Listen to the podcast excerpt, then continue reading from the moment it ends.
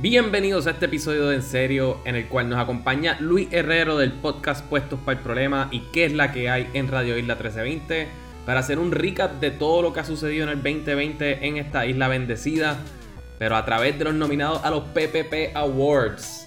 Los PPP Awards son el 29 de diciembre exclusivamente para los Patreons de Puestos para el Problema. Si quieres ver el evento en vivo, visita patreon.com diagonal puestos para el problema para hacerte miembro y poder vernos a nosotros ir a buscar nuestro premio que estamos nominados en la categoría de segundo mejor podcast. Escucharán el debate sobre el título de esa categoría, pero también hablamos sobre los mejores papelones del año, la peor agencia de gobierno, el mejor momento de Titi Wanda y el MVP del cuatrenio. Pueden ir a votar por en serio en podcastppp.com y también las demás categorías. Pueden seguir a Luis en Twitter at Herrero. Pueden seguir al podcast PPP en Twitter, así mismito, at el podcast. Y puedes escuchar a Luis de lunes a viernes a las 5 pm en Radio Isla 1320. Ahora, disfruten del episodio 271 de En Serio. Chun-Li,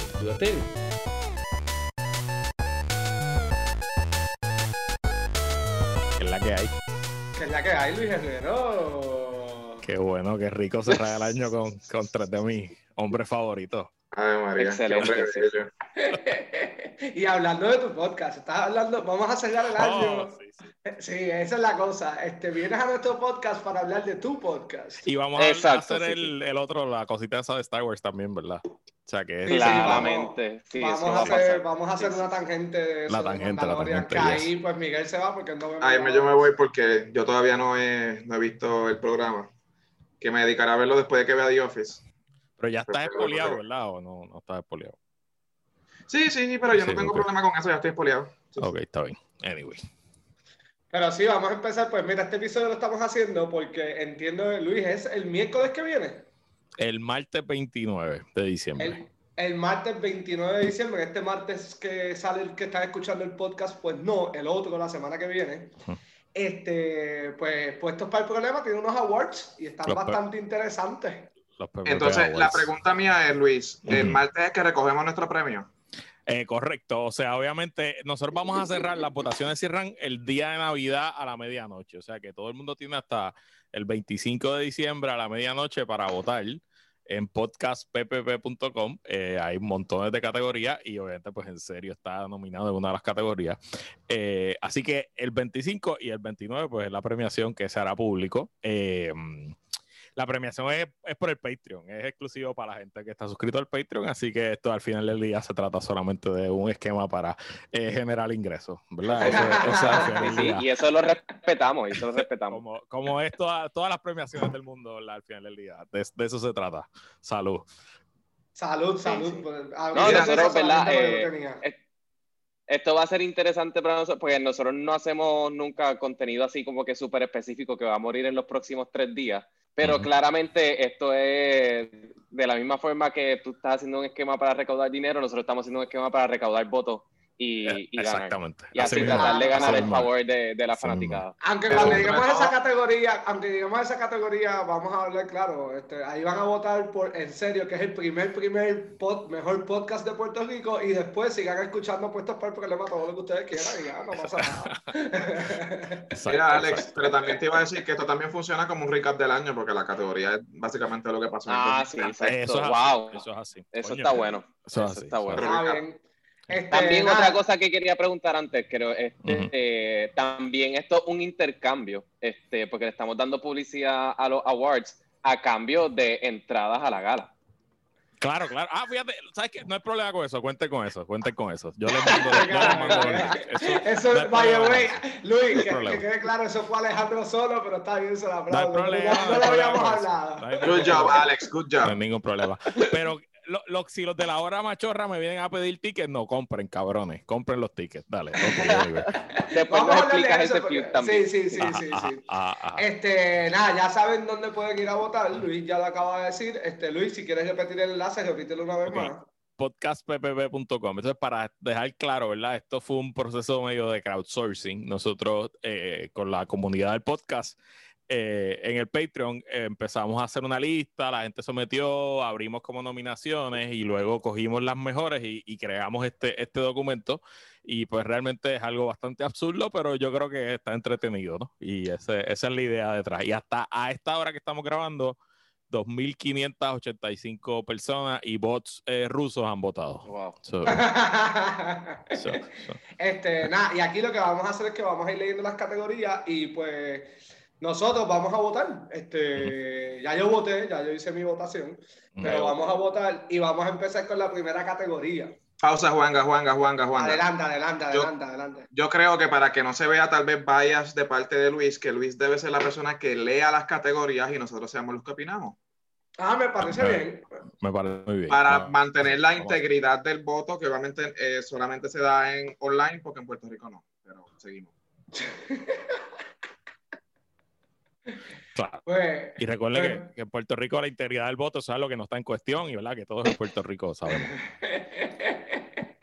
este, pues vamos a empezar. Lu- Luis Herrero, usted tiene la palabra. Este, no sé si lo estás viendo, pero está ahí. Déjenme apagar el video que el internet está dando, espérense. Ok, ahí estamos. Ahí Ajá. ahí estamos. Muy bien. Eh, ok, pues la primera categoría, momento Wanda Vázquez del 2020. Eh, obviamente, pues esto es un premio dedicado a la gobernadora que nos dio muchos momentos en su año y medio de gobernación.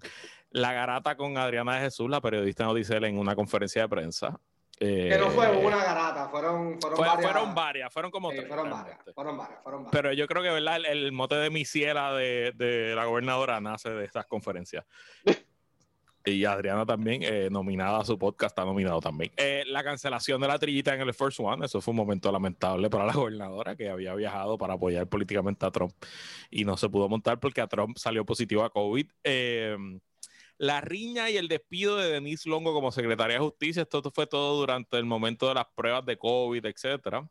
Obviamente la defensa de la compra del BMW M4 del esposo de la gobernadora, el juez eh, Díaz Reverón, que se compró un BMW eh, exclusivo que solamente habían 200 en el mundo el mismo día que empezó el lockdown y donde nadie se supone que estuviera comprando nada.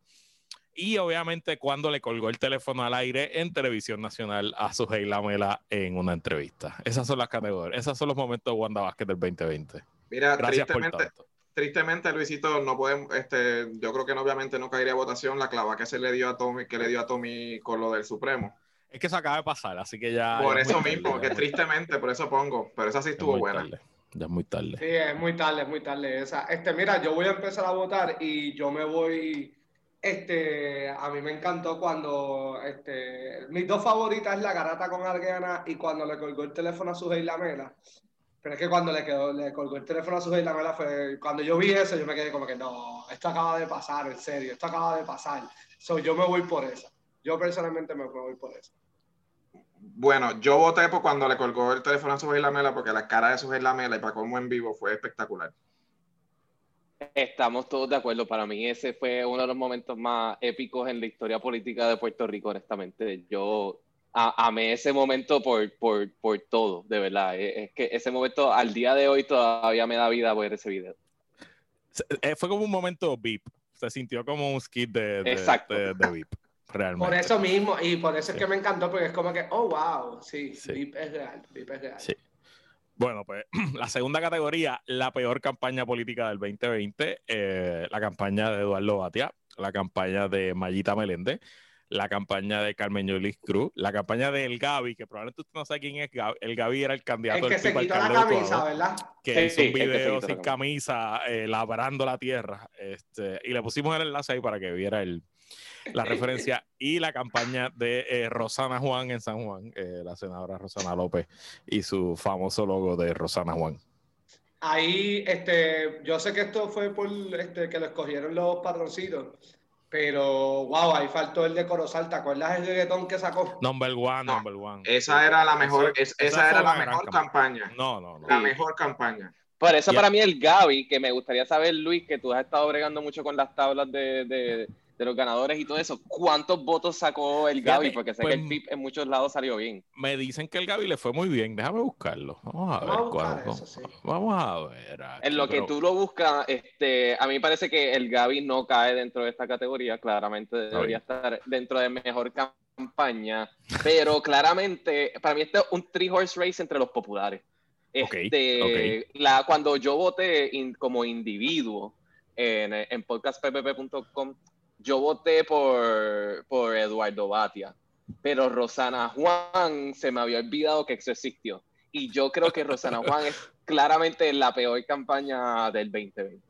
Mira, este, yo, yo voté por Rosana Juan y me parece que yo, a- a- yo tengo más memoria de la campaña, de la canción de Juanpi, de Vota por Rosana Juan, que de la campaña de Rosana López como tal. Y, y me acuerdo que cuando yo vi eso por primera vez, el, el logo, el, el- este, la- las promos de ella, yo le decía a un compañero, este, mira, ahí dice Rosana Juan, en serio, en serio. Y fue una mezcla, yo voto por Rosana Juan también. Carmen Yulín, literalmente su campaña es que fue inexistente. No, no- no- Inexistente, No fue, exacto. no fue ni buena ni mala, es que pues, no, no. También Yo- yo, voté por Batia claramente por mi odio este, ¿sabes? Pasional de, del fuego de 100 soles. No, pero tú que tienes, que, tienes que ser neutral, tienes que ser neutral. No, claro, por eso ahora estoy tratando de enmendar mi voto este, y, y Bueno, votar Está por no importa, no importa. Contrato un bot mexicano que vote de nuevo ya. Yo lo que digo es lo siguiente. eh, eh, para mí era un two-way race entre la campaña desastrosa de Eduardo Batia y la de Rosana Juan, pero es que no hay break, mano. Es que yo no, la- yo no sé en qué mente se le cayó a esa señora hacer una campaña primero tan mala, primero tan inexistente, tercero tan me, al nivel de que tú estás tercera por pera. O sea, donde el partido que está ahora mismo hasta, hasta diciembre es el partido de ella. Así que definitivamente es Rosana Juan Full, no hay break. Rosana Bueno. Juan, Rosana Juan. Mira, Luis, ¿conseguiste los votos de, del agricultor, de De- Gaby? Mira, sacó cinco- 5.4%, 5.04%. O sea, Dios, no es un mal número para el PIB, pero tampoco nada, nada sobresaliente. Sí, sí, sí. Bueno, próxima categoría, el o la peor jefe de agencia. Eh, aquí, fíjate, hay poquitos nominados. Uno pensaría que hay más, pero es que son nominados de, de poder todos. Eh, Briseida Torres, la ex secretaria del Trabajo. Eh, Juan Dávila, el ex presidente de la Comisión Estatal de Elecciones, el de, la- el de las primarias. Carlos Flores, secretario de Agricultura, yo creo que eso fue algún patroncito con una agenda que nos los puso ahí, porque yo no sé exactamente, yo no creo que es un gran tipo tampoco, pero y obviamente Rafi Rodríguez, ex secretario de Salud, eh, que también está nominado en el momento papelón del año eh, por, por decir que el COVID no llegaba porque aquí no, Porque no hay no hay- vuelo. no hay vuelo sí, directo a China. Sí.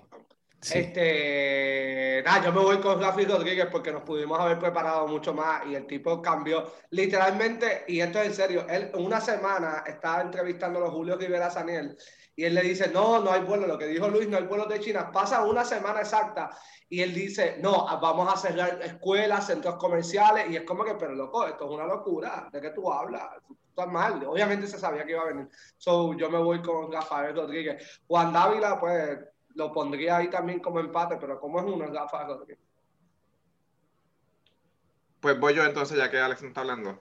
Yo estoy en desacuerdo con Juanga. Este, definitivamente la peor jefe de, de agencia Briseida. del año y que yo recuerde de mucho, mucho tiempo es definitivamente Briseida Torres. El nivel de incompetencia de esa agenda, o sea, perdón, de esa, de esa agencia, los papelones, que si los videos charros para tratar de hacer algo, que si las filas de los, desde el desempleo, que si el crical después de la, mi- de la misma, porque eso se lo tuvo que chupar el otro, pero eso viene de ella. sabes. Y- o sea, no, no hay manera alguna de que tú puedas decir que esa mujer en su tiempo hizo algo bien en esa agencia. Algo. Es que pa- para mí Briseida se lo lleva exclusivamente por hacer el video. Me acuerdo que ella estaba vestida de El azul, video. con mascarilla azul, con la gente matándose y apuñalándose en la fila del desempleo. Y ella filmando un video de lo bien que estaba todo y cómo ella estaba arreglando la agencia.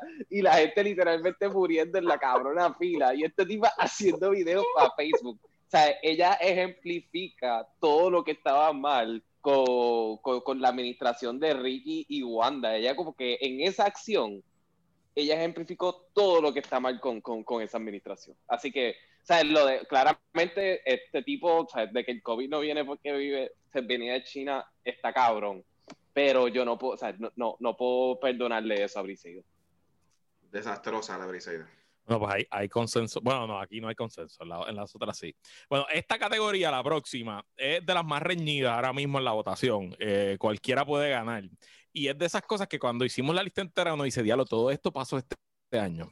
Así que vamos, es la, la categoría del papelón del año. Eh, y empezamos con la transferencia de dinero que hizo el Departamento de Desarrollo Económico a un hacker que le mandó un email diciendo que le pasaran 8 millones de dólares. Y se los Eh, pasaron.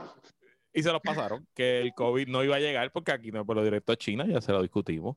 Eh, el padre nuestro taíno en la Asamblea de Victoria Ciudadana, para los que no recuerdan esto, en la Asamblea de Victoria Ciudadana para escoger sus candidatos, hubo una abogada que retó a Alexandra Lúgaro y se le dio un turno para hablar y ella pues terminó su turno eh, rezando el padre nuestro en taíno.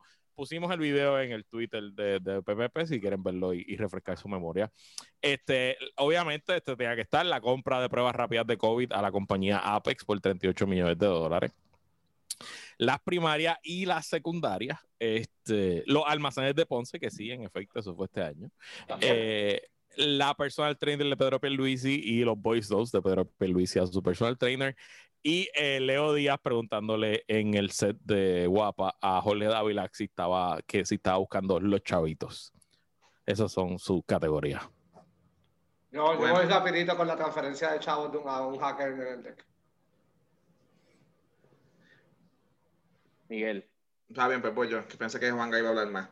Este, Ah. definitivamente, yo lo siento, pero esto nunca había pasado, yo creo que ever, y si ha pasado, este, me corrigen, pero estoy casi seguro que no. El, yo creo que el gran papelón que denota literalmente cuatro años de incompetencia, ineficacia, robo de dinero, mediocridad, fraude eleccionario, definitivamente fueron las primarias y las secundarias. O sea, no hay manera alguna que tú te estés, se supone, preparando por cuatro años con un budget para tú hacer unas primarias y unas elecciones, y tanto las primarias, las secundarias y las elecciones están mal. Y que todavía aquí no haya nadie certificado. Y estamos en diciembre, que es 20. Así que para mí, todo lo que tenga que ver con la CE va ganando, así que las primarias y las secundarias es el papelón del cuatrenio. Bueno, no, de- del año, porque el cuatrenio es Ricky. Del año, del año. Del año, del año. Esta categoría está interesante porque es una mezcla de cosas que dan un montón de risa y, y cosas que de verdad son extremadamente serias. Este, o sea, el robo de dinero, eh, los almacenes, combinados con el padre nuestro Tairo. Eh, creo que es la categoría más interesante.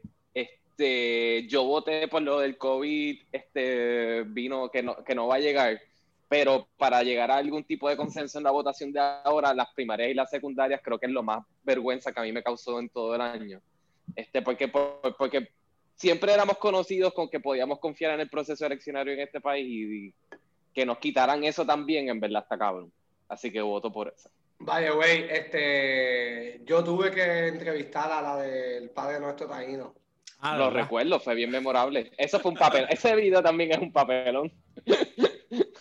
Yo, yo, yo intenté hacer algo ahí ese día, que qué bueno que no salió y no lo vuelvo a hacer, pero intenté hacer algo ahí diferente, que era como que pues coger el tiro, como que, que se vea la parte de atrás de mi cara y que se vea la persona. Y parte del hombro, es un papelón, no, no lo vuelvo a hacer, para eso necesito dos cámaras para hacer los dos tiros, pero qué bueno, qué bueno que me pasó ahí, porque wow, esa, esa persona es un papelón, de verdad. Lo Y tú hablaste con ella por más de una hora. Ah, no, no, este, yo estaba, yo, yo lo hice directamente por Facebook Live y como yo vi que se estaba moviendo, yo dije, fuck it, yo no voy a parar esto todavía. O Y sea, tenías views como loco. Ah, habían views con cojones, habían views pero con cojones. Y, y fue como que, wow, wow, wow. Yo estaba en shock, de verdad, de verdad, yo estaba en shock. Pero ya no está en la política, solo puedo opinarlo y no pasa nada, ya, ya no está No en la política. No pasa nada. Bueno, próxima categoría. También aquí hay mucha competencia. El fake news del año. Eh, aquí no es necesariamente un hecho o una cosa que haya pasado, también puede ser una persona o un medio. Fake news. Así que la primera nominada es la premisa inarticulada. Eh, las fuentes de Sandra Rodríguez Cotos, que todavía están los oficiales quedándose en algún hotel. Eh, este, yo estoy nominado aquí. La conspiración de George Soros y Luis Herrero, según Ray Cruz, el comentarista estadista que dice que yo recibo dinero de George Soros. Ojalá. Eh, las milicias, las Ojalá, milicias con las armas largas del apóstol Naida Venega. La columna de Eduardo Lalo eh, sobre Kikajita en el nuevo día. Y pues el grupo de los médicos por la verdad, el grupo que lanzó hace como un mes eh, diciendo que el COVID Luis, es fake news y esas pues, cosas. Que son dos médicos, poquito- by the way. ¿Qué? ¿Puedes dar un, un poco de contexto para la gente que no sepa quién es la premisa inarticulada? Y, la premisa inarticulada es una joven estudiante de Derecho que hizo una página de Facebook para atacar a Alexandra Lugaro durante la campaña. Ella eh, es la compañera del ex esposo de Alexandra Lúgaro y, y ha ganado cierta notoriedad en los círculos más estadistas recalcitrantes, a veces va, ha ido a la Comay, David la Color la ha entrevistado, ese tipo de cosas. Y pues nada, se pasa diciendo un chorro de disparates y, y, haciendo videos contra el feminismo y eh, ridículo ese. Este, está loca. Sí, eh, sí, sí, está loca. Realmente no, no, está, bien. no, no, está bien. O sea, eh, y la cosa es que le dan, en algunos sitios le dan foro y pues, pues es mejor ridiculizarla porque realmente no, no hay otro espacio. Eh, ¿Qué más? Sandra Rodríguez Cota es una periodista puertorriqueña eh, que, que, se, que, sacó parte del chat y eso fue, creemos, fue en este cuatrenio, pero después de eso dijo muchas veces que los federales iban a arrestar gente y pues no pasó. Eh, y la parte del chat que ella sacó fue la menos interesante también. Correcto. Eh, pues Gerson es un que de, de, de su apoyar causas progresistas alrededor del mundo. Y según Ray Cruz, que es un periodista puertorriqueño, estadista, radicado en Miami, eh, en Florida, pero no sé dónde es en Florida, eh, eh, yo recibo dinero de él. Este, ah, él, fue mi jefe, Luis, él fue mi jefe. Sí, sí, él fue director de WIPR, Noti1, aquí, pero ha ido, pues no sé, se está, él se quiere convertir como el Alex Jones boricua. Ya, sí. ya. Sí y, y janguea en esos grupos Maga Circles y se pone las gorritas rojas y eso. Y, ah. lo, y lo nítido fue que como una semana, él sacó un meme que me ponía a mí con el papá de Lin Manuel y con Lin Manuel Miranda. Podía ah, Ah, por eso fue que tuviste Hamilton y no tuviste que hacer fila. Claro, seguro, y no hice fila, muchacho. Sí, claro. Eh, entonces, como dos semanas después de ese papelón, él estaba haciendo un segmento de radio de WKQ por teléfono allí en Florida, parqueado en una esquina, eh, parqueado en una avenida, allí como que tirado en el shoulder. Y, y, le hicieron racial profiling, dos, dos, policías, este, tú sabes, y él, salió al aire como diciendo, yo estoy aquí parado, no estoy haciendo nada. Y, nada doing a reporter, I'm doing a reporter. eh, la senadora Naida Venegas es como la portavoz de Trump en Puerto Rico y ella hizo una marcha como a dos semanas de las elecciones o algo así, una caravana sí, fue como, fue como dos semanas, dos semanas antes. Yo no creo que fue de las elecciones, yo creo que fue de las primarias. De las primarias, yo creo que fue de las primarias. No, fue en octubre, fue en octubre, fue en octubre. ¿Fue octubre? Sí, yo, creo que sí. Bueno, no importa, la cosa es que había eh, entre su grupo de gente, había unas milicias, como ocho personas así, armados full body armor, con sus armas largas y eso, como, como estaba pasando los rallies de Trump. Em, este, entonces Eduardo Lalo, el, el, premiado escritor boricua que escribe columnas en los días, pues sacó una columna contra Ángel Cintrón, también conocido como Kikajita, que resultó ser falsa. Y los médicos por la verdad, pues es un grupo que nació hace poco y también tiene periodistas. Yo no sé, Puerto Rico está cabrón.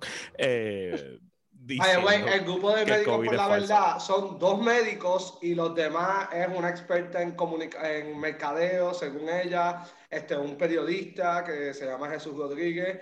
Este, son dos médicos y los demás no son médicos, pero se llaman médicos por la verdad. Expertos en mercadeo, yo siento que es lo que la gente pone en default en LinkedIn cuando no saben a qué se dedican, ponen expertos en mercadeo.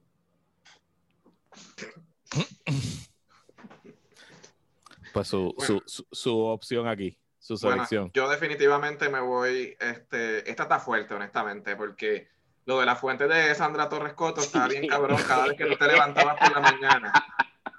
Cada vez que tú te levantabas por la mañana emocionado, vienen arresto, lunes de arresto, y no, no pasaba nunca. Sandra, Sandra, Dino, y no, no pasaba nada. Pero, mano, yo tengo que dárselo a la premisa inarticulada, porque esa mujer hay que meterle un manicomio y no sacarla. De verdad, esa mujer está loca. ¿Qué clase de papelón de mujer? Mira, este, yo, yo voté por ella, este, y los otros días que yo voté por ella y voy a seguir firme, y los otros días la gente me escribió porque ella tiró un tuit diciendo de que tenía información que Manuel Natal movió gente, estudiantes de la área de fuera del área metropolitana para el área metropolitana para que votaran por Anaíma, por Bernabe, este, por este, por María, eh, ay, este, por, por al Nogales. De ellos, ajá. Ajá, Ajá. por, por los candidatos. Y es como que los, todos los que ella mencionó, es como que, eh, mira, disculpa, pero todos los que tú mencionaste se podían votar por toda la isla. No había, Son de acumulación. falta. Sí, no hacía falta moverlos para San Juan. Y la gente me escribía como que, Juanca, no pierdas tu tiempo, de verdad. Es como que no, no pierdas tu tiempo. Y pues lo, lo hice sin insultarla ni nada para decirle, pero es que lo que usted está diciendo no puede ser porque son por acumulación. So, yeah, yo, yo me voy con la premisa inarticulada esa. Yo, le voy a dar mi voto a Sandra, porque de verdad cada vez que mencionan esa frase yo exploto de la risa. so, no, eso no. Con mi risa nada más doy toda la explicación. Este, bueno, entonces, próxima categoría, eh, el fotuto la fotuta del año. Aquí es bastante inside, un poquito chistes internos del podcast, pero pues la primera nominada es una cuenta que ya no existe, que se llama Cake Yotero, que nosotros estábamos convencidos que era una cuenta troll que manejaba la propia Alexandra Lugaro. este, y, y- y la manejaba ella misma y cuando lo dijimos en el podcast pues desapareció. Eh, este, la previsión articulada, ya explicamos quién es ella. La abogada motorizada, que ella, ella entró a, a, obviamente a, a nuestra conciencia al final, a los, en los últimos días literalmente del gobierno de Ricardo Rosselló, pero se ha mantenido como una presencia. Y el lobito Peter Miller, eh, Peter Miller es también otro comentarista, el que se inventó el término independejista, eh, una persona bastante... Coño, pero está bueno, está bueno. Está bueno, está bueno. Ah, bueno, está bueno. Este, y pues, pues nada, esos son. Y se pasa peleando con Jonathan. Y entonces, pues Jonathan, el otro, el otro integrante de Puesto para el Problema, le puso el lobito Peter Miller y ahí, y ahí está. Yo me voy ahí con la abogada motorizada, esa mujer cuando habla da vida, este, cuando ella salió por primera vez, yo, yo sabía que no iba a ser interesante, como que verla hablar, no sabía que iba a ser tan interesante. Nada, por ella, me voy por ella, por la abogada motorizada, esa es la fotuto número uno del año. Ah, recuerden que todas las categorías tienen rating. Usted puede nominar también y votar por otra persona que no esté. Eso, eso, aquí creemos en la democracia. Yo definitivamente estoy de acuerdo con Juanga. Yo este, voté, eh, lo acepto, voté por la motorizada porque, bueno, esa mujer, y tal vez no del año, como que overall, pero esa, cada vez que tú ves algo de ahora de estos mítines de gente ultra loca del PNP, siempre está esa mujer metida ahí como una Siempre porta de estandarte. Siempre está. Como, como, una, como si fuera una autoridad de algo. es verdad. Sí, a mí, a mí me sorprende, y, ¿verdad? La contestación a esto es bastante obvia, pero las personas que legitimizan las opiniones de estas personas, como de la abogada motorizada, no debería ser nadie. Pero sin embargo, pues salen los medios, salen en, en podcast, tienen poder en las redes sociales, en verdad es bien impresionante, así que, que Bueno, yo también voté por que ella. hay que darle, hay que darle el crédito porque cuando ella se da a conocer, ella de verdad estaba hablando a nombre de Beatriz Rosselló y de Ah, Ricardo no, sí, Rosselló. sí, sí, no, ella su salto a la fama fue, fue, fue legítimo porque realmente era un spokesperson de, de ellos. Sí, sí, sí, este, y ella habló literalmente y fue el nombre de ellos y fue como que, bueno, pues si usted está hablando por la familia Rosselló, pues venga, bienvenida sea. Y casi convence a Rosselló a echar para atrás la renuncia. A echar pa... Ajá. O sea, convenció a la esposa, a la primera dama, a Beatriz. Es más, mira, para ese tiempo yo, yo estaba trabajando en Jugando Pelota Dura y ella la primera entrevista que dio fue Jugando Pelota Dura. Jugando Pelota Dura en su Facebook Live normalmente tiene 3.000, 4.000 este, personas metiéndose, eh, viéndolo. Ese día habían 12.000 personas y se quedaron la hora completa las 12.000 personas. Bueno, le dieron la hora completa a ella. Era, era algo que tú te quedabas... La cara de Leo Aldrich era impresionante porque él, él no sabía si reírse, se le notaba. Es como que no sabía si reírse, si opinar. No, él no sabía qué hacer. Él no sabía qué hacer. Bueno, seguimos. La próxima categoría es la cuenta troll del año también. Esto es una, una categoría que, eh, que tiene, está reñida, está reñida. Eh, ¿Qué hace la cuenta troll diferente? Hay otra categoría que es el Twitter o Twitter del año, es que la cuenta troll pues no sabemos quién es. O sea, el Twitter o Twitter del año sabemos quién es, ¿verdad? Cuenta troll del año, eh, una cuenta que es reciente que se llama Jason Feca, que está genial. No sé si la han La seguido, mejor. pero está genial. Eh, los gatos son los gatos. Este, la peluca de Olivo, un clásico de Twitter. Eh, ¿Dónde está Edwin Mundo? Una cuenta que le hicieron a Edwin Mundo en el proceso del, del, del escrutinio y está lo más eh, divertida. Galadamente, esto, si usted escucha el podcast, sabe quién es, si no, eh, pero galadamente, básicamente era una cuenta que peleaba con la gente, que peleaba con la candidata comisionada residente de eh, Victoria Ciudadana, la doctora Sayira Yorlán. Este Tesla, que es otra cuenta también afiliada a Victoria Ciudadana, que la corre un muchacho que se llama Brian, y pues todos lo sabemos. Y eh, una cuenta que entró al final que se llama el Task Force eh, de Wanda. Esos son, esos son los nominados.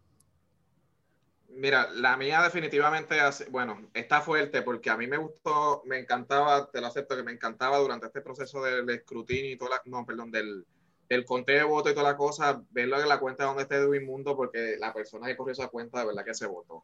Pero definitivamente la cuenta que a mí me encanta es la de Jason Feca. Es literalmente como si yo estuviera viendo a Jason, a Fonseca escribiendo, obviamente, únicamente que es amazing. O sea, Jason Feca para mí es el gran ganador aunque pierda en esta categoría, es el gran ganador del año en cuentas troles. Juan. ¿Yo? Pues. Yo voto por donde está Edwin Mundo porque me parece la cuenta más original. Este, me parece que, que, que aunque no dure mucho tiempo, como que me pareció una manera bien cool de atacar el momento y de reaccionar al momento y me gustaría que pasaran más cosas así en Puerto Rico. Eh, mi favorito siempre ha sido la peluca de olivo, pero siento que últimamente está muy sensato o sensata, como que las cosas tienen, o sea, para mí que sea, para que sea troll debería ser más irreverente como era antes y ahora como que las cosas Mira, mayormente Luis, tienen dile, dile a Jonathan, dile a Jonathan que se ponga más. más Tengo que ganar con. Jonathan. Tengo que ganar con Jonathan. Tiene que, ser, tiene que ser más irracional de esa cuenta. So, por, por eso es que se la doy a Edwin Mundo por encima de Jonathan. De la peluca. Perdón de la peluca. Vale, tú sabes que ese rumor lo empezó Carlos Zagaldía. ¿En serio? Sí, sí, sí. La primera persona que dijo, Jonathan, tú eres la peluca, fue Carlos. Así que, este, Mira, este, a mí yo tengo que aceptar, Jason Feca es una muy buena, muy buena cuenta. ¿Dónde está Edwin Mundo? Obviamente cuando empezó todo, pues espectacular.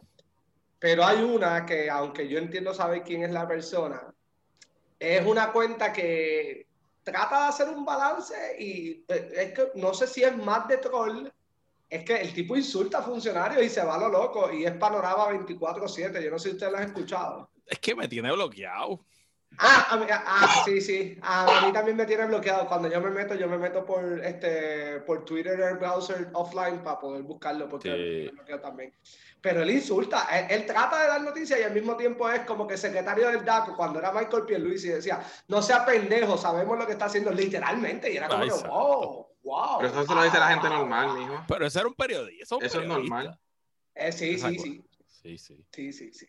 Ay, santo. Pero pues pondría esa, si no, pues me voy donde está todo el mundo porque me pareció genial, de verdad, estuvo, estuvo bien bueno. Excelente debate, excelente, excelente debate aquí.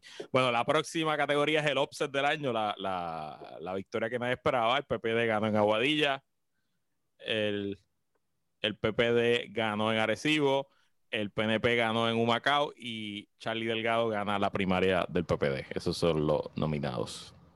Espérate, espérate, espérate. No, porque tengo, Dale para abajo. Tengo cuenta todo el del año y sale segundo Ah, mejor perdóname, podcast perdóname, de Puerto Rico. pero eso la podemos dejar para el final. Se la podemos dejar para el final. Ah, ok, sí, sí. Sí. Es en serio, es en serio. Eso no tenemos que perder tiempo ahí. Sí, sí. Offset del año, offset del año. Ok, ajá. PPD Aguadilla, PPD gana Arecibo, PNP gana Humacao, Charlie Delgado gana la primaria del PPD. Eh, definitivamente el offset del año, yo lo siento, pero fue que Charlie Delgado ganara la primaria del PNP. Yo estoy de acuerdo. Yo estoy de acuerdo. Yo no Sí, vi ahí- eso ahí- venir. Ahí Y ha sido, yo creo que ahí- de lo peor que la ya. ¿Cómo fue? Que ahí hay tendencia ya. Esa, esa categoría está ya bastante, bastante sí, resuelta. sí. Este, y definitivamente yo creo que ha sido lo peor que le ha pasado al, PN al PPD que ganara Charlie Delgado, porque volver a perder contra probablemente el peor gobierno en la historia de Puerto Rico está cabrón. Este, mira, sí, está es- es- sí, está complicado. Eso fue un shock, no lo voy a negar. Este, eh, fue, fue impresionante. No voy a negar, a mí me sorprendió mucho, pero mucho, mucho, mucho este, lo de Arecibo, porque pues hasta una persona que está hablando con nosotros que trabajaba en esa campaña, en su propio podcast decía que él era una inversión para las próximas elecciones, no era ni para esta. Y dio una pela, cabrón. O me equivoco, Luis. Dio una pela, dio una pela. Él, o sea, él sacó 64% del voto en una carrera entre tres. Wow. Y en un momento dado en tu podcast tú dijiste que sí era como una inversión a largo plazo. O sea, él nunca. En marzo de este año, ellos no, nadie pensaba que él iba a ganar. Y la elección fue en agosto. Sí, probablemente si la primera hubiera sido en junio y no hubiera pasado el COVID, quizás no ganaba. Ok. No sé. Hay muchas cosas, hay muchos factores, pero sin duda hizo. Digo, y él hizo una gran campaña y su campaña a la gobernación no fue mala tampoco. Eh, pero su campaña la primera fue muy buena y, y pues logró, logró algo ahí que no, no se esperaba. Este, yo, esa categoría la va a ganar él. Eso no, no, no, hay, no hay manera que no pase. Pues, este, pero sí, estoy bien esos dos. Ok, seguimos. Seguimos. El arresto o pon a la federal más sorprendente del año. Aquí son tres los nominados: María Milagros, Tata Charboniel, Nelson del Valle y Néstor Alonso Joven, no vidente. Bueno, este, te voy a decir. El Piensen las más que, cosas antes de decirlas, por si acaso. Piensen las cosas antes de decirlas. No, no, aquí estamos. Aquí se habla como se habla. Aquí se habla como se habla. La censura para otros medios. A mí la más que me sorprendió, honestamente, un día después de las elecciones, es que arrestaran a Tata, cabrón. A Tata. O sea, o sea, tú sabes todo cuántos años eh, yo he estado deseando este momento de catarsis y pasa. Estuvo genial. Pero honestamente, la que no vi venir definitivamente fue la del no vidente. Porque esa, esa yo no me, ni me- fue como, what the fuck. Sea, Así que yo mi voto, yo mi voto durante la votación, yo se lo di al no vidente, pero ahora reanalizándolo, te lo doy a Tata. Yo se lo di a Néstor Alonso Joven no vidente, este, primero porque me encanta decir la frase completa, eh, y segundo porque, si no me equivoco, cuando estaban surgiendo en las campañas y todo eso, lo escuché hablar por primera vez y yo decía, me daba tanta rabia que una persona con tan poco intelecto estuviese en la legislatura, y verdad, pasa más a menudo de lo que, que- que pensamos, pero y que lo hayan arrestado. Porque o sea, uno puede pensar que el tipo era bruto y todas estas cosas, pero que también era corrupto. Era como que, wow, de verdad, de verdad, como que, no sé, sentí que había una convergencia espiritual de mi odio hacia él y que lo arrestaran, donde todo salió bien. Mira, este, obviamente yo no simpatizo con Tata, no voy a negar que me sorprendió su arresto, no, no lo voy a negar para nada. Este, Nelson del Valle, yo, yo le tenía una cruz desde que una vez lo vi en un video cuando le empezó a gritar a la policía dentro del Capitolio, ¿para qué carajo ustedes están aquí si no es para estar protegiéndonos a nosotros y que vayan afuera a caerles encima a todos los que estaban protestando? Y eran empleados de la AAA, no eran estudiantes ni nada, eran empleados públicos. Este, que ese fue el día que Rivera Guerra metió el codazo. Este, y a, a- desde ahí yo le puse la cruz y yo dije, esa persona a mí no... Néstor Alonso, joven no vidente, vaya, güey, se le pone joven no vidente porque él mismo pide en la Comisión Estatal de Elecciones que se salga así en la papeleta. Ese es su apodo. su Ese es su apodo. joven no vidente. No es algo es el hacha de, de Tommy Fa, Así eh, mismo es. su joven no vidente. Bien cabrón. Este, yo este, no, no espero, no, ni fu ni fa, ni lo tenía en el radar. Yo sabía que él existía, pero el tipo no era la persona más brillante, no aportaba mucho. Él lo que aportaba que, este, que quería poner sunblock en, la, en las playas de Puerto Rico cuando decían los expertos que el sunblock lo que hace es contaminar, pues está bien. Este, no, no, no esperaba eso, pero quien me sorprendió, no lo voy a negar, fue María Milagro Charboniel. Cuando ese arresto vino fue como que no simpatizo contigo, pero me sorprendió, me sorprendió mucho. Por pesetera. Y la cosa es que está cabrón. Ustedes no piensan que eso se guarda el récord que a ti te pasen mensualmente una cantidad de dinero por ATH móvil. Es como que, diablo, puñetadas, sea un poco más inteligente, cabrones. Vean películas, vean películas, Bueno, coño. Dentro, dentro de todo no debería sorprender tanto, como tú ya tienes tantos in red de apropiación de, de, no, de no querer pagar honorarios a la gente y eh, qué sé yo qué, pues como... It's true. Eh, a mí me sorprendió Néstor porque nadie lo esperaba y nosotros habíamos discutido unas listas y estaban corriendo unas listas de personas que habían tal que de candidatos, de legisladores que estaban siendo investigados y en ninguna lista estaba el joven no vidente. Yo dije, ¿Estaba en la lista de Sandra Rodríguez Coto? ¿No estaba en la lista de No, Sanders? tampoco. Ah, ok. Vaya, güey, y ese fue, ese fue bien chocante porque Tata fue este, después de las primarias, el joven no vidente fue después de las elecciones generales. Correcto, Sí. correcto. Eso, para poner, porque Nelson del Valle fue un poquito después de las primarias, no fue tan rápido como Tata. Exacto. Este, pero sí, sí, sí. Bueno, ok. Premio Radiotelescopio de Arecibo a la implosión política más impresionante del año. Eh, el primer nominado es el bipartidismo, eh, Mayita Meléndez, Eduardo Batia, Carmen Yolín Cruz, Néstor Luprey o Urayoan Hernández. Esos son los nominados. Bueno, ¿quién Sí. Yo empieza? me voy con el bipartidismo, yo me voy con el bipartidismo. Actually, yo también. Yo voté por el bipartidismo porque, pues, han colap- siguen colapsando y, pues, nada. Simplemente ya son, se están convirtiendo en poco a poco en irrelevantes. Sí, yo voté por el bipartidismo también porque la realidad es que eh, las elecciones fueron bastante contundentes, así que Pero eso sí, vamos a dejar algo claro. Esta es mi opinión. Ustedes pueden diferir si quieren. El bipartidismo cogió un golpe fuerte, este, fue una implosión en estas elecciones. Hay que ver cómo, y yo sé como que, ah, cómo le exigimos más a los que vienen nuevos. Pues sí, a los que vienen nuevos se le exigen más porque estamos altos. Si estos que se comportan, que vienen nuevos, en verdad no se siente que hacen algo ni nada por el estilo, el bipartidismo va a regresar a sí mismo. Porque todos Claramente, esos, sí. eh, para que sepan. sí, sí, estamos claros. A que sepis. bueno. El, el radiotelescopio lo van a reconstruir y el bipartidismo se puede reconstruir también. Ojalá El telescopio reconstruyan lo el van a reconstruir. radiotelescopio. Ojalá eso sea verdad. Bueno, premio Autoridad de Energía Eléctrica a la agencia de gobierno más incompetente. Esto también que hay mucha competencia. Podríamos haber puesto todas, pero bueno. Eh, Comisión Estatal de Elecciones, el panel del FEI, el Departamento de Justicia, el Departamento de Recursos Naturales, la Fortaleza, el Departamento del Trabajo, el Negociado de Seguridad Pública, la Autoridad de Transporte Marítimo o el Departamento de Educación. Ustedes Bueno, dirán.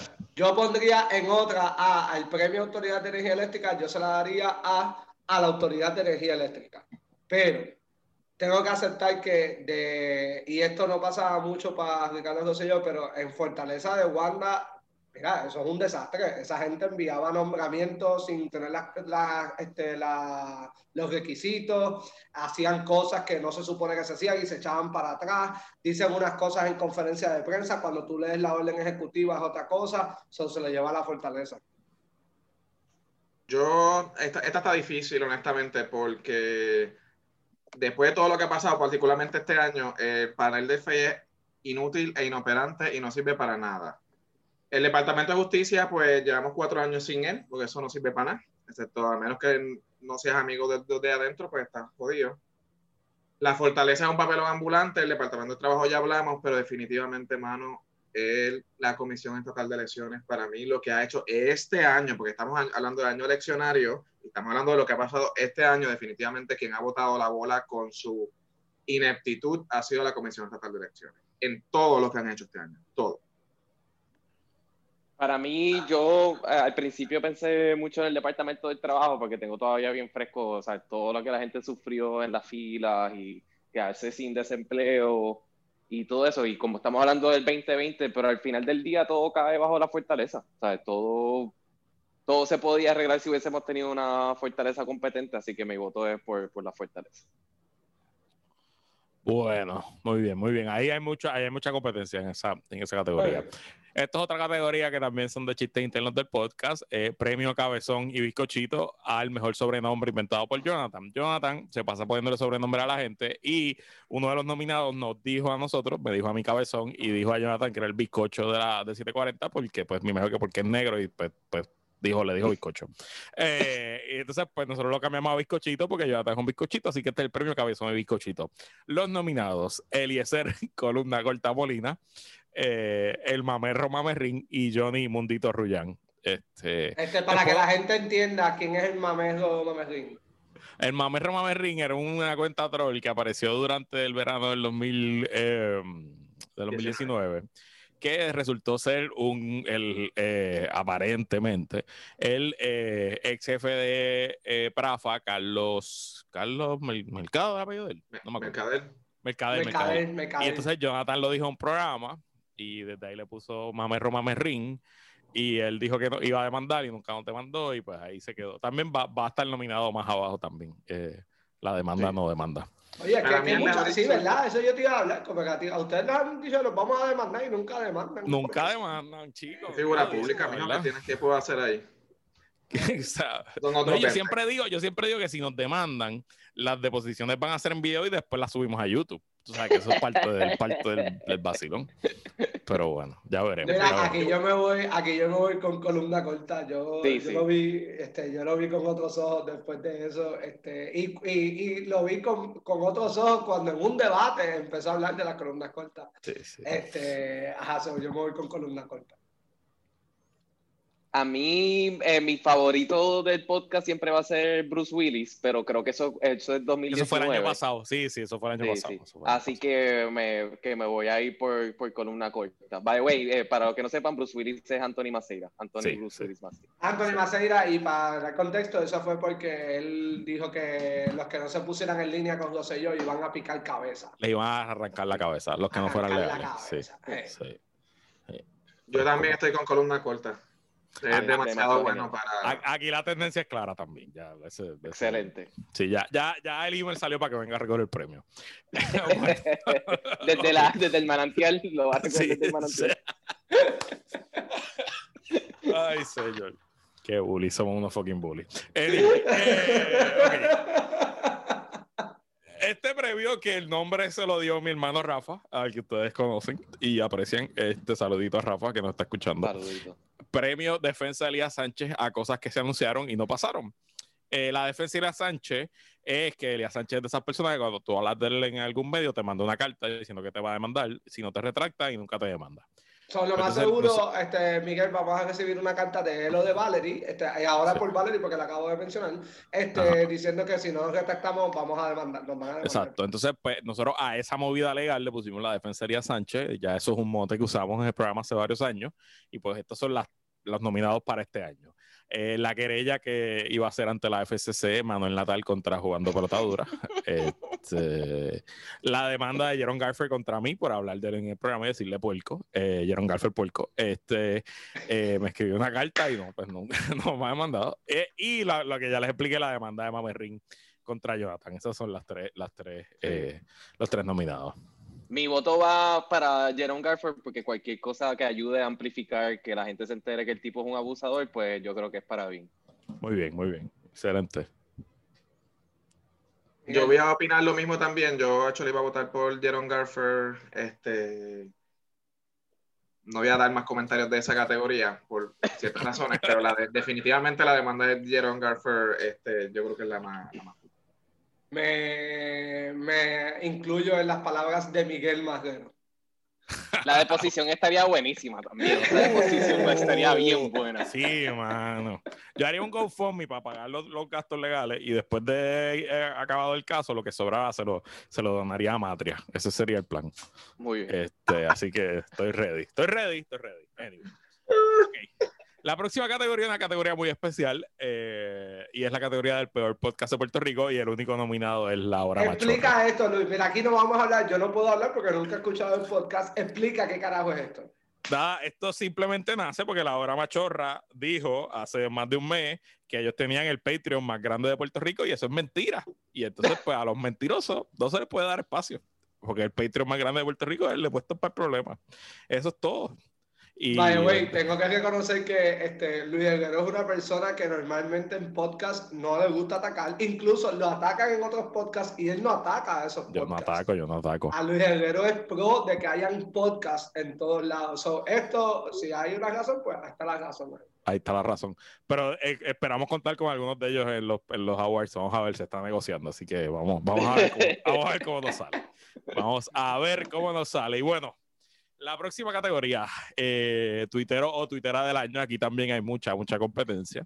Este, hay algunos que son, que los pusimos porque la comunidad nuestra lo- los nominó. Hay otros que son famosos en, en- en sí mismos. Así que uh, el, el público decidirá. El bartender PR, eh, un newcomer. Mr. Tonita, el alcalde de Twitter. Este, Loren, tres letras, que ha sido baneado varias veces este año, pero sigue, sigue ahí con su chiste charro. Este, Bantillana, eh, also known as la stripper de Carrión, esta nominación vino del público. Eh, yo, la, yo la sigo y me gusta lo que hace, pero no, no lo hubiera tenido ahí, pero la, la nominó el público, así que aquí está. Esquilín Tax, eh, el CPA trapero, eh, Giancarlo Esquilín. Eh, Patrón no sé- ejecutivo, yo me imano que por ahí. Sí, sí. Patroncito también, patroncito también. El Task Force, que ya habíamos hablado arriba de él, Task Force de Wanda. Y eh, Peer Statehood Dem, que es Gabriela Medina. Gaby. Eh, Gaby Medina. Esos son los nominados y obviamente la categoría de Bueno, nominación directa. yo no voté por ninguno de los que están en esta lista, obviamente, pero si hubiese votado por alguno, yo creo que yo iba a votar simplemente por la stripper de Carrión porque el- la campaña que tiene contra Jonathan ahora mismo es too good. Este, hubiese, hubiese votado por Gaby, pero Gaby voté por ella en otra categoría. Pero mi problema ok. con Gaby es que como desde el día de las elecciones me bloqueó, pues ha habido un poco de Gaby. para una bonita amistad de Gaby te bloqueó. Gaby, Sí, pero no eso, es todo, eso es periodos eleccionarios. Me llama She's my friend y yo la amo y la quiero, pero es Por eso Gaby es buena gente. Y obviamente, obviamente, en Twitter o Twitter de año, obviamente, pues obviamente yo voté por mí.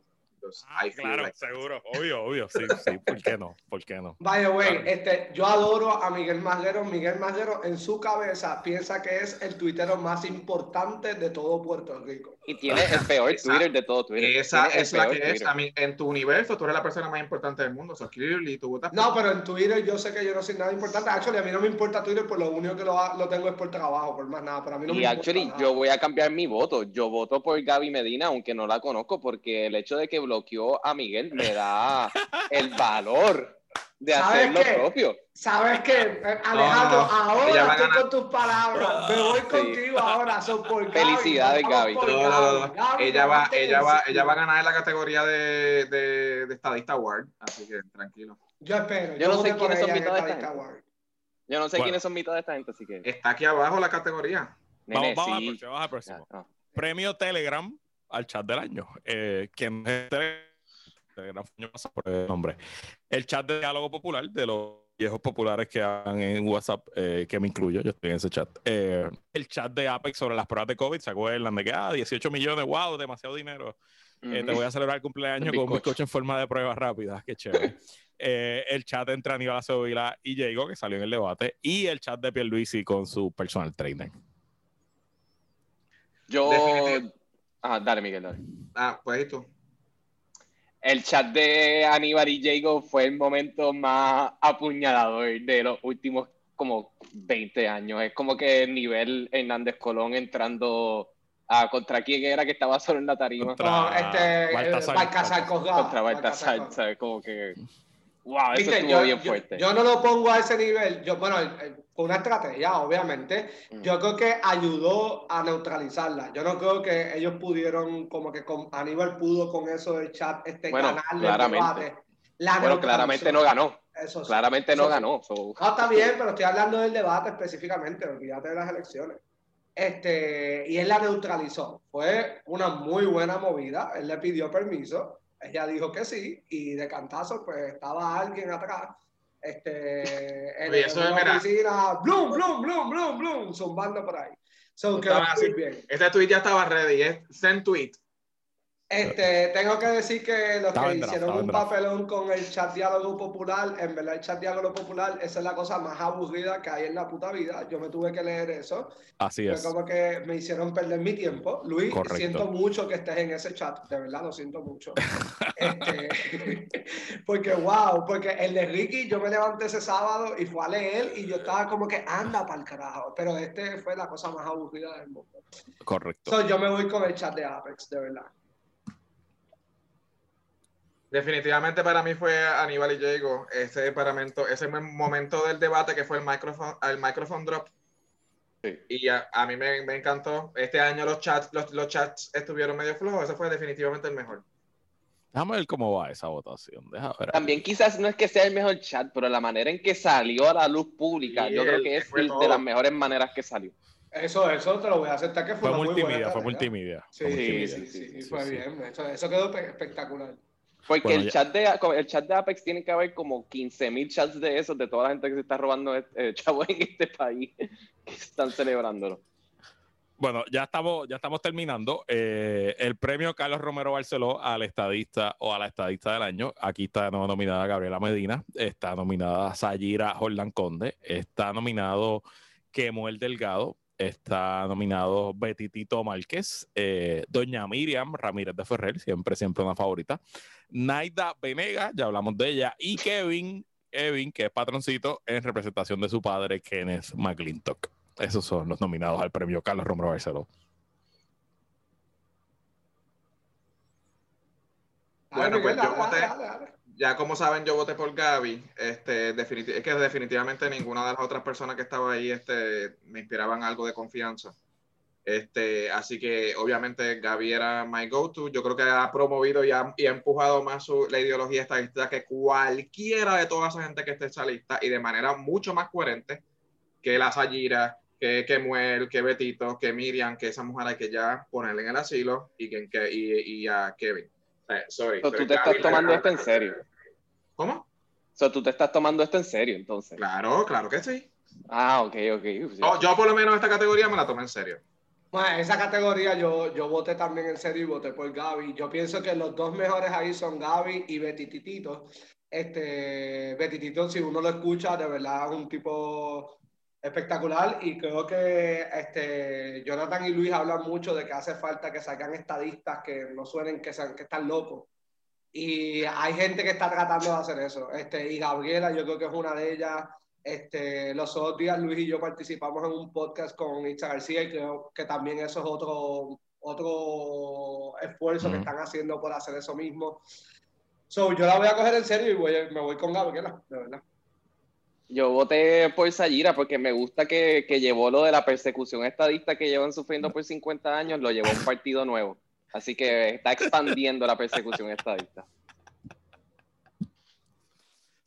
Sayira está haciendo campaña para, para ganarla, así que. Eh, así este, que ah, es verdad, Sayira odia. Eh, Sayira no se lleva bien con los impuestos para el problema y cogió y tiró screenshot y todo para que votaran por ella. Eso es muy cierto. Eso, es correcto, eso es correcto. Bueno, ahora nos quedan dos categorías que son categorías del cuatrenio, de todo el cuatrenio. Es el primera, la categoría del Rookie of the Year, el novato del cuatrenio.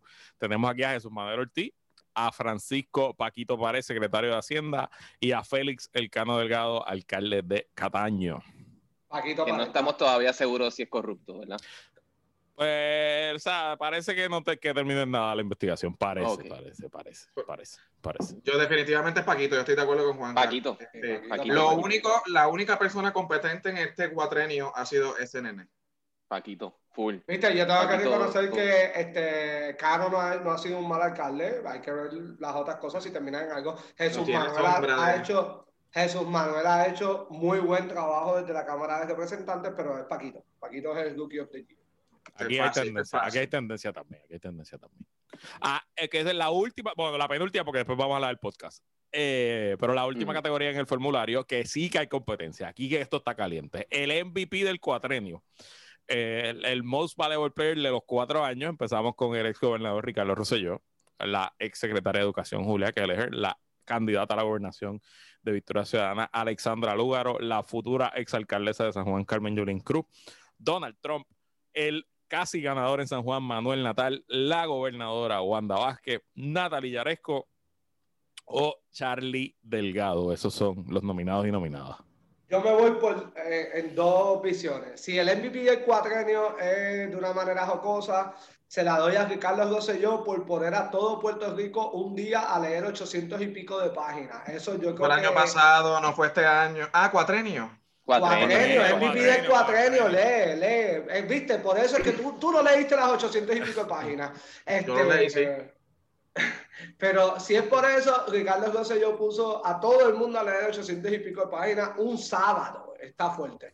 Pero si nos vamos en serio, MVP se lo doy a Manuel Natal. Este, fue, fue un performance que yo creo que nadie se lo esperaba.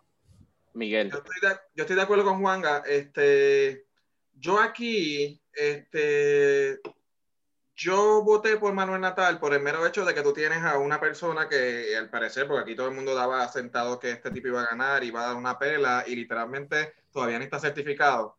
O sea, hay que dárselo, el tipo hizo lo que tenía que hacer. pero definitivamente, mano, es que este cuatrenio sin Ricky no es nada, mano. Es todo lo que ha pasado desde que ese hombre entró al poder ha sido otra cosa, mano. O sea, y yo te lo tengo que dar a Ricardo, de verdad. Es un MVP negativo, pero, pero es el MVP, él es MVP de este cuatrenio. Sí. Este cuatrenio se conoce por Ricky. Y en segundo grado por Wanda. Pero Vaya, güey, que Miguel Romero no esté certificado todavía, no tiene que ver nada con Manuel Natales, Bueno. porque se tiene que acabar todo, pero para que sepa. Dude, dude, están dando la está, pelea. ya. Pero tiene que ver porque quedó apretado. Claro que si tiene que ver. Por, si fuera así Sí, porque una pelea, no importa. Exacto. Next.